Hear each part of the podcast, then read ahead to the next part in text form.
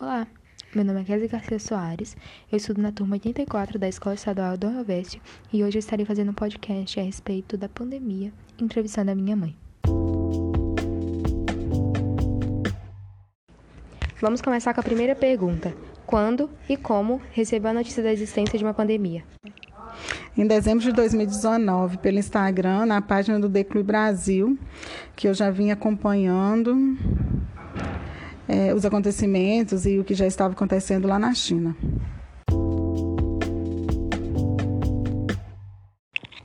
Segunda pergunta: Em que a pandemia afetou a sua vida, tanto na parte econômica e ou emocional?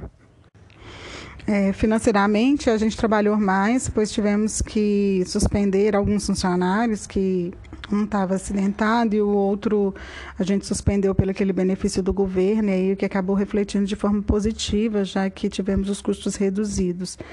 É... Nos primeiros meses eu fiquei preocupada, pensativa, mas depois decidimos que precisávamos seguir a nossa vida e nos cuidando, e mas a gente não deixou isso nos abater.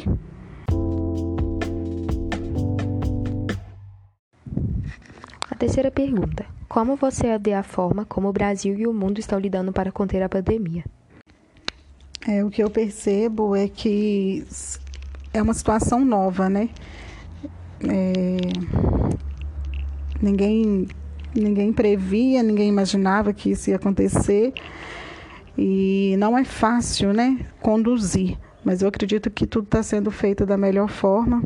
É, cada governante segue aquilo que ele acredita e ele faz achando que está fazendo o melhor, né? Então, acredito que os erros que aconteceram aconteceram na tentativas de acertar.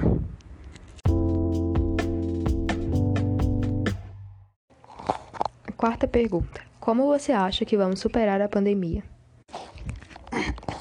Com autorresponsabilidade, né? Cada um se responsabilizando pela sua parte. Não adianta é, achar que é só o governo que é responsável ou que só regras, né?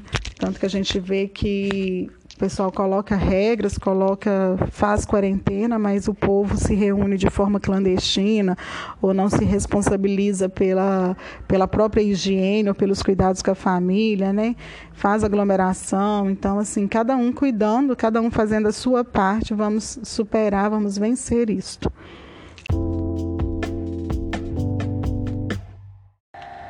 Quinta pergunta: Como você se manteve atualizado sobre a pandemia?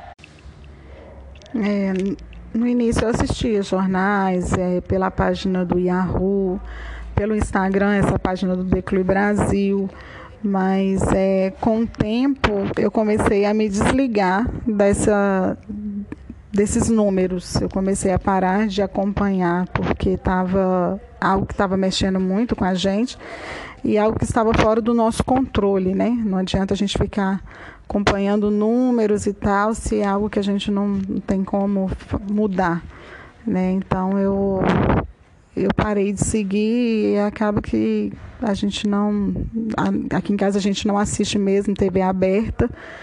E quando eu quero saber, eu faço uma pesquisa rápida em sites seguros.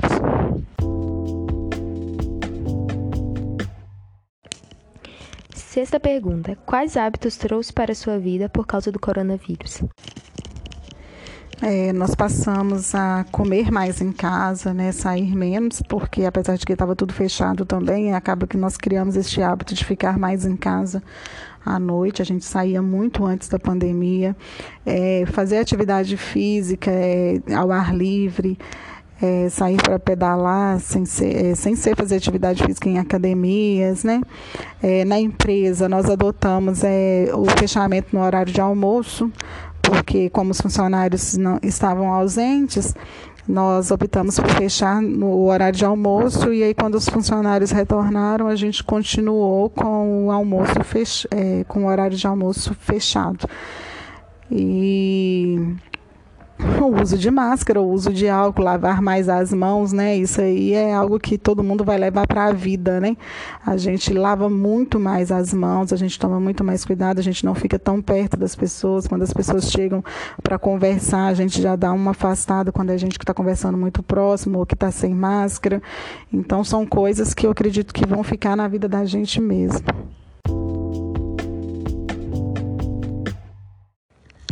Sétima pergunta: Quais aprendizados você tirou deste período?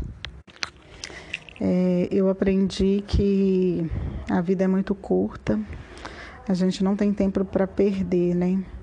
É, muitas pessoas que tinham toda uma vida pela frente não estão mais com a gente.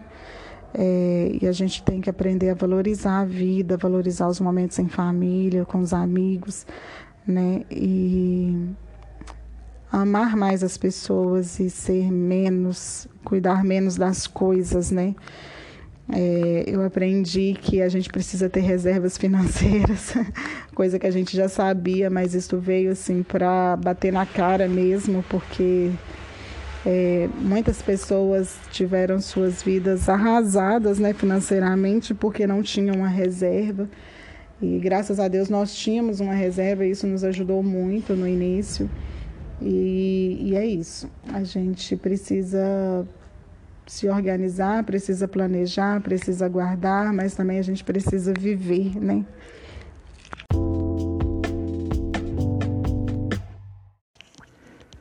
Aqui eu me despeço e até a próxima. O pequeno príncipe subiu uma alta montanha. As únicas montanhas que ele já tinha conhecido eram os três vulcões que lhe chegavam aos joelhos e ele se servia do vulcão extinto como um banquinho. De uma montanha alta como esta, disse a si mesmo então, eu avistarei de uma vez todo o planeta e todos os homens.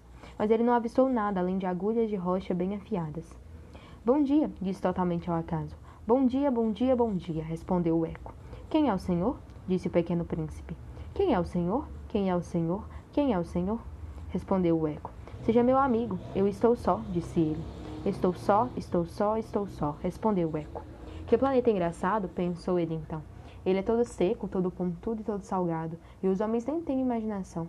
Repetem aquilo que a gente diz. No meu planeta, eu tinha uma flor. Ela sempre falava primeiro.